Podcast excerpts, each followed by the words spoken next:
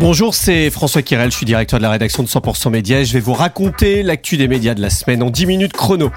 À suivre, invité exceptionnel, Delphine Ernotte, la présidente de France Télévisions. Elle va nous parler de sport après le grand rendez-vous télévisionnaire organisé euh, par euh, France TV Pub. On démarre évidemment ce podcast en saluant notre partenaire Cision. Comme plus de 50 000 communicants en France, c'est d'innombrables à l'international. Vous comptez euh, sur Cision pour votre veille média, vos news briefings quotidiens et vos bilans médias annuels. Eh bien, sachez qu'ils accompagnent également la création de ce podcast. Merci encore à Cision. Plus d'infos sur www.cision.fr. Le monde de l'influence se structure et se fédère. Les agences euh, spécialisées ont annoncé la création de l'Union des métiers de l'influence et des créateurs de contenu. C'est l'UMIC. C'est à dire dans le Figaro. Nombre d'acteurs espèrent professionnaliser le secteur, entaché euh, ces derniers mois par les polémiques. Sept des principales agences d'influence marketing euh, françaises sont donc dans cette association. Smile Conseil, Bump, Follow, Point Rich, Influence for You et Spoutnik. Acteurs veulent mettre tous leurs efforts pour euh, une influence vertueuse en commun. C'est ce qu'a expliqué euh, Karine Fernandez, la présidente par intérim euh, de cette fédération, chez nos confrères de stratégie.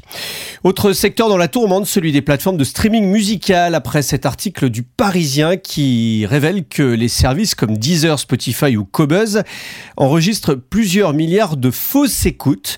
C'est entre 1% et 3% de faux streams selon un rapport du Centre national de la musique. Les trois plateformes de streaming qui ont collaboré à cette enquête combattent les tricheurs avec euh, différentes méthodes. Donc à lire dans le Parisien. Le sport, grand pourvoyeur d'audience à la télévision, on l'a vu euh, après les performances de la Coupe du Monde de football, mais aussi euh, Roland Garros ou encore le Tour de France. En tant que diffuseur officiel, France TV euh, prépare les Jeux Olympiques 2024 à Paris. Cette semaine, le marché publicitaire était invité à un grand événement télévisionnaire organisé par la régie publicitaire France TV Pub. Pendant cet événement était mis à l'honneur le sport, hein, sous toutes ses formes, avec des athlètes, des dirigeants du sport, mais aussi des sponsors qui sont euh, eux-mêmes pourvoyeurs de financement. L'occasion pour la présidente de France Télévisions, Delphine Ernotte, de revenir sur la stratégie des droits TV du groupe public, puisqu'on a appris cette semaine notamment que le groupe continuerait à diffuser les Jeux Olympiques jusqu'en 2032 grâce à un accord conclu entre l'UER, l'Union européenne de radio-télévision, dont elle est la présidente, et le Comité international olympique. On écoute Delphine Arnott. Oui, c'est un avantage de dealer tous ensemble. D'abord parce qu'on se met d'accord sur le financement, donc on prévoit très à l'avance le financement, qu'on essaie de trouver euh, des règles communes euh, à peu près euh, stables, fiables. Et surtout, là, on a aussi bien négocié l'étendue de nos droits. Parce qu'il n'est plus question qu'on soit juste des broadcasters. On n'est plus juste des broadcasters. Hein. Aujourd'hui, France.tv, France Info, ça a autant d'importance que la 2, la 3, etc. Donc il fallait des droits numériques. Et c'est plus facile de les négocier tous en groupe que les négocier pays par pays. Euh, puis il y a des pays comme les pays du Nord qui n'avaient plus les JO, qui vont les revoir à nouveau. Enfin, c'est quand même génial. Que vous allez être partageuse comme euh, l'a été euh, TF1 avec la Coupe du Monde de rugby De toute façon, la question ne se pose pas parce qu'on n'a pas le droit. Donc voilà, la messe est dite. Alors peut-être un mot justement sur le fait que TF1 a sous-licencié. Vous êtes ravi d'avoir une partie de cette Coupe du Monde de rugby aussi ah bah oui, parce que vous savez bien qu'on est quand même des fans et, et, on sert au mieux les amateurs de rugby sur France Télé. Donc c'est une, une opportunité pour nous d'être présents aussi pendant cette Coupe du Monde. Ouais, on est très content. Globalement, les, droits, ça devient de plus en plus difficile quand même. Hein. Euh, on voit bien. Vous avez gardé Roland Garros, mais avec une certaine partie, puisqu'une partie euh, chez Amazon. D'ailleurs, vous étiez mis en colère là-dessus. Pour, pour la prochaine édition, est-ce que les relations seront apaisées avec l'organisateur, euh, justement? Ce qui est important, et vous l'avez vu aujourd'hui, hein, c'est qu'on est des partenaires fidèles et loyaux. Ça fait des dizaines d'années qu'on est partenaire du Tour de France, partenaire de Roland Garros, les JO, bah, voilà. Voilà, on s'en est parlé. Ils ont compris pourquoi il y avait eu plusieurs incidents précédemment qui, mettaient à mal notre partenariat, alors que nous, dès que la fédération de tennis nous demande un effort, on le fait. Euh, donc voilà, ils ont compris d'où ça venait. Donc je pense qu'on est repartir sur une bonne base. Maintenant, on va voir. Moi, je pense que là où vous avez raison, c'est que la compétition, la vraie, c'est entre le sport gratuit et le sport payant. Voilà, c'est ça la vérité des prix. Euh, nous, on se bat pour le sport gratuit, donc on se bat pas contre TF1 et M6 parce qu'ils font aussi du sport gratuit. Donc on est, on boxe dans la même catégorie.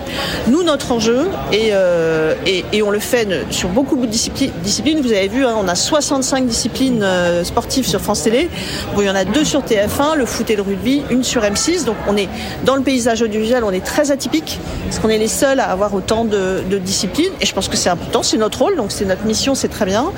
Euh, et on se bat pour qu'elle reste gratuite. Et la présidente de France TV a réagi au propos de l'animateur de C8, Cyril Hanouna, qui a pointé du doigt cette semaine les 4 milliards de financement de l'audiovisuel public et, appelant euh, à privatiser euh, Radio France ou France Télé.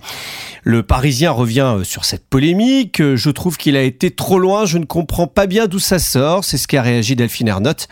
De son côté, la présidente de Radio France, Sybille Veil, a fustigé la société du défouloir sur Twitter. Et au même moment, euh, c'est euh, la ministre de la Culture qui a appelé à pérenniser une fraction de la TVA pour financer l'audiovisuel public après la fin de la redevance. C'est à lire notamment dans les échos. Et puis un autre dossier chaud de cette semaine, celui de l'avenir de la plateforme Salto, toujours en suspens. CB News y revient largement et évoque notamment cet ordre du jour d'un comité social et économique à France Télévisions qui a été euh, soulevé par l'AFP et Pure Média. Il y figure notamment la dissolution pure et simple de la plateforme faute de repreneurs. Les actionnaires TF1, M6 et France Télévisions s'engageraient à reclasser tous les salariés, c'est ce que croit savoir Satellifax. L'année TV 2022 euh, a été marquée par euh, des tendances intéressantes. Médiamétrie a analysé la consommation du média lors d'une conférence de presse cette semaine. Outre une baisse de 6% de la durée d'écoute euh, par rapport à 2019 avec 3h26 en moyenne, la structuration des audiences continue de se transformer dans un contexte d'offres vidéo pléthorique.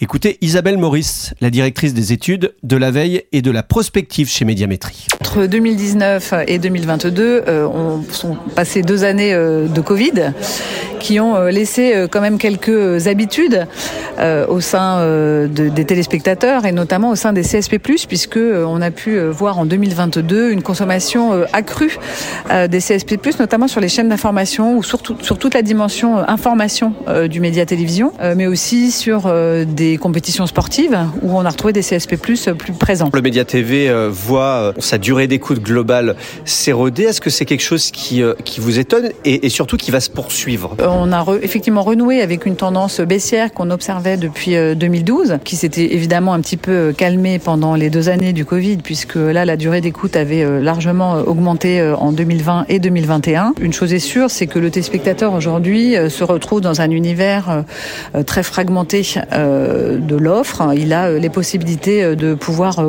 voir des vidéos, que ce soit en télévision, mais aussi sur des plateformes de SVOD. D'ailleurs, ce qui est intéressant de constater, c'est que les, les chaînes de télévision empruntent aujourd'hui aussi des codes de la SVOD dans la mise à disposition de leur programme, puisque ce qui ce qu'on ce qu'on a noté aussi en, 2022, c'est pas l'émergence, mais en tous les cas un début de sur sur la mise à disposition des programmes en preview. Alors ça existait avant, mais aujourd'hui ça commence à peser dans l'audience et finalement un téléspectateur qui va regarder ses programmes au moment où il le choisit.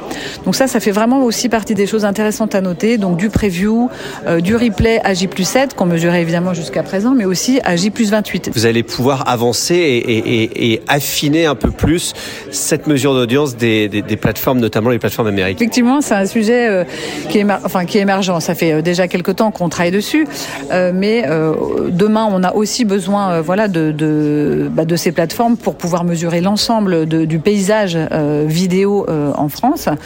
Donc voilà, je pense que c'est euh, work in progress, comme on dit, mais il y a beaucoup de, discussions qui sont faites euh, entre Médiamétrie et cette plateforme. Alors la mesure cross-média, elle est extrêmement attendue par le marché, que ce soit d'abord pour euh, effectivement s'adapter aujourd'hui à cette, cette nouvelle consommation multi-écran. On en est où aujourd'hui et vous serez prêt donc pour janvier 2024 Écoutez, on fait tout pour, mais c'est vrai qu'on travaille beaucoup d'arrache-pied en tous les cas sur le sujet. C'est vraiment l'objectif. On, on, on l'a vu cette dimension cross-média qui est très importante, euh, que ça soit euh, sur les contenus, mais aussi en termes publicitaires.